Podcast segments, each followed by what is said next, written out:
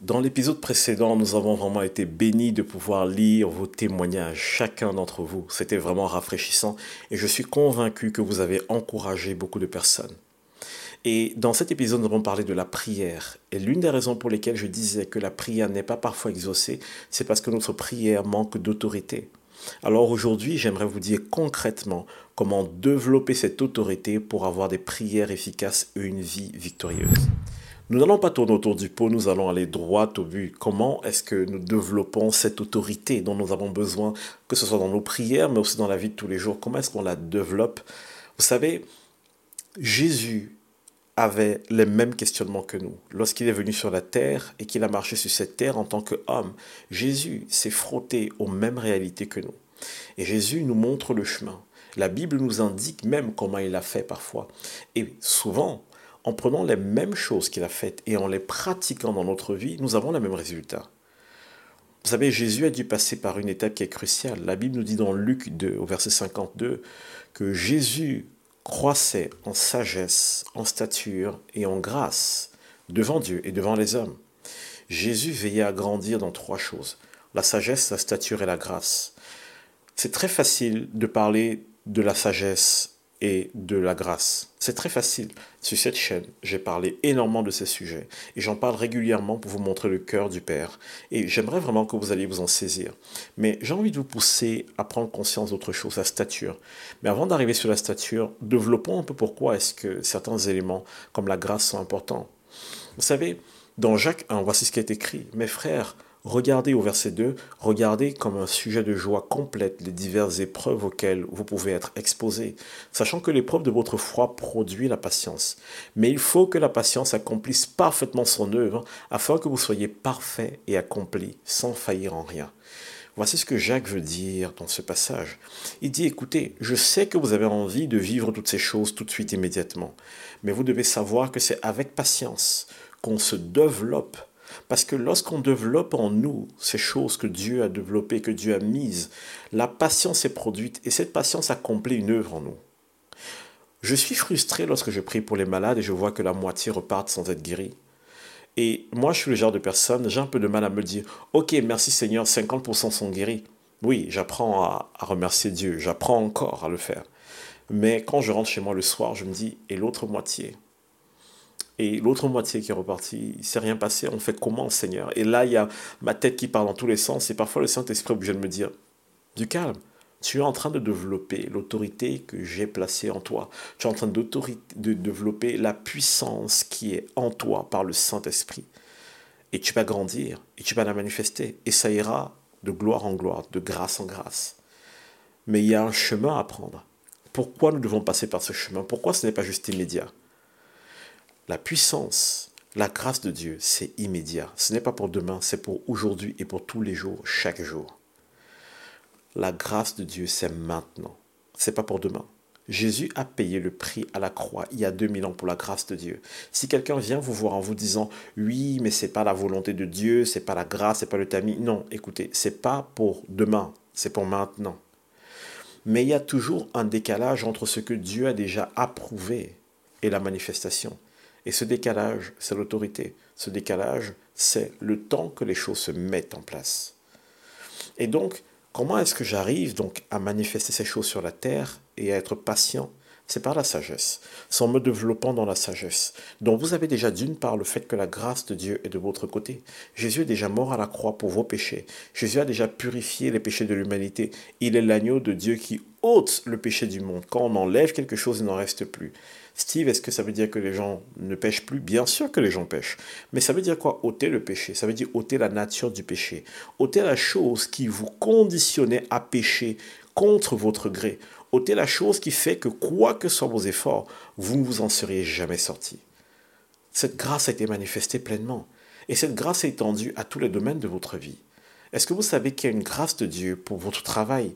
Il y a une grâce de Dieu pour vos finances, il y a une grâce de Dieu pour votre famille, il y a une grâce de Dieu pour votre appel. Dieu a placé ses grâces partout. Et en apprenant à grandir dans la grâce de Dieu, non pas dans mes efforts et dans mes œuvres, j'apprends à développer et à m'appuyer sur ce que Jésus a déjà accompli pour moi à la croix. La sagesse, Jacques nous dit au verset 5, si quelqu'un d'entre vous manque de sagesse, qu'il la demande à Dieu. Dieu donne sans reproche et il donne gratuitement. Dieu donne la sagesse. Si je n'ai pas de sagesse, je demande à Dieu.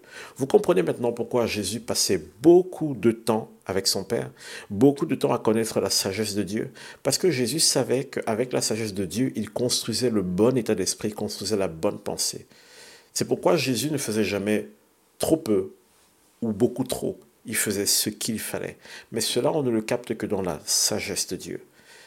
Et donc, pour vous et moi qui sommes chrétiens de nouveau, la Bible dit que nous avons déjà reçu la pensée de Christ. Le Saint-Esprit a déjà déposé en toi la pensée de Christ. Tu dois la découvrir. Donc, en fait, qu'est-ce qui reste maintenant? Qu'est-ce qui fait que mon autorité ne se manifeste pas, même si je sais que la grâce est pleinement accomplie et que la sagesse de Dieu est là pour moi? Qu'est-ce qu'il faut? Comment je fais? Il manque un élément chez le chrétien, c'est la stature. Dans 90% des cas dans la Bible, la stature renvoie à quoi? Elle renvoie au fait qu'on soit développé physiquement. Ça renvoie au physique. Mais il y a une partie, un sous-entendu qui est très intéressant. La, la stature pardon, renvoie à la maturité du cœur. Et c'est là où parfois beaucoup d'entre nous, nous sommes limités. C'est pourquoi on parle ici de la patience qui doit exercer son œuvre. C'est parce que cette patience doit nous faire grandir dans la maturité dans le cœur. En fait, je vous dis tout de suite, l'autorité ne vient pas des mots que tu prononces. L'autorité ne vient pas seulement de la personne qui t'envoie, parce que oui, une part d'autorité vient de là. L'autorité ne vient pas seulement de la grâce. L'autorité vient en majeure partie de la croissance de ton cœur. Voilà pourquoi la Bible nous invite à pardonner. Lorsque vous ne pardonnez pas, lorsque vous refusez de pardonner à quelqu'un, qu'est-ce qui se passe en vous? Vous faites grandir ce que Hébreu 12 dit, euh, au verset 40, il parle des racines d'amertume. Veuillez à ce que nul ne se prive de la grâce de Dieu, à ce qu'aucune racine d'amertume poussant des rejetons ne produise du trouble et que plusieurs n'en soient infectés. Il dit Veuillez à ce que personne ne se prive de la grâce de Dieu, à ce qu'aucune racine d'amertume ne pousse des rejetons. Qu'est-ce qu'il nous dit ici? La grâce de Dieu est disponible. Cette grâce, cette puissance qui nous accompagne aura du mal à se développer dans le cœur de quelqu'un qui est rempli d'amertume. Et donc tu vas me dire, Steve, comment je fais alors? Comment je fais pour m'en débarrasser? J'ai envie de pardonner, mais je n'y arrive pas.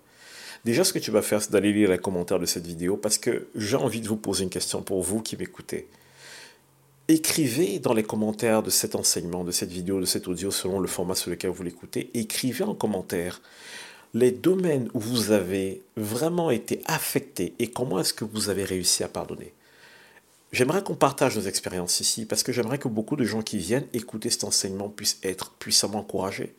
Moi, j'ai eu des phases de ma vie où j'ai mis du temps à pardonner. C'était très difficile. Mais je vais vous dire une chose et je vous donne tout de suite l'astuce. Comment est-ce que je grandis en stature dans le Seigneur? Comment est-ce que j'arrive à pardonner facilement? Comment est-ce que j'arrive à développer ces choses-là? La réponse est dans la résolution du cœur. Jacques dit mais qu'il demande avec foi, sans douter, car celui qui doute est semblable au flot de la mer agité par le vent et poussé de côté et d'autre. Qu'un tel homme ne s'imagine pas qu'il recevra quelque chose du Seigneur. C'est un homme irrésolu, inconstant.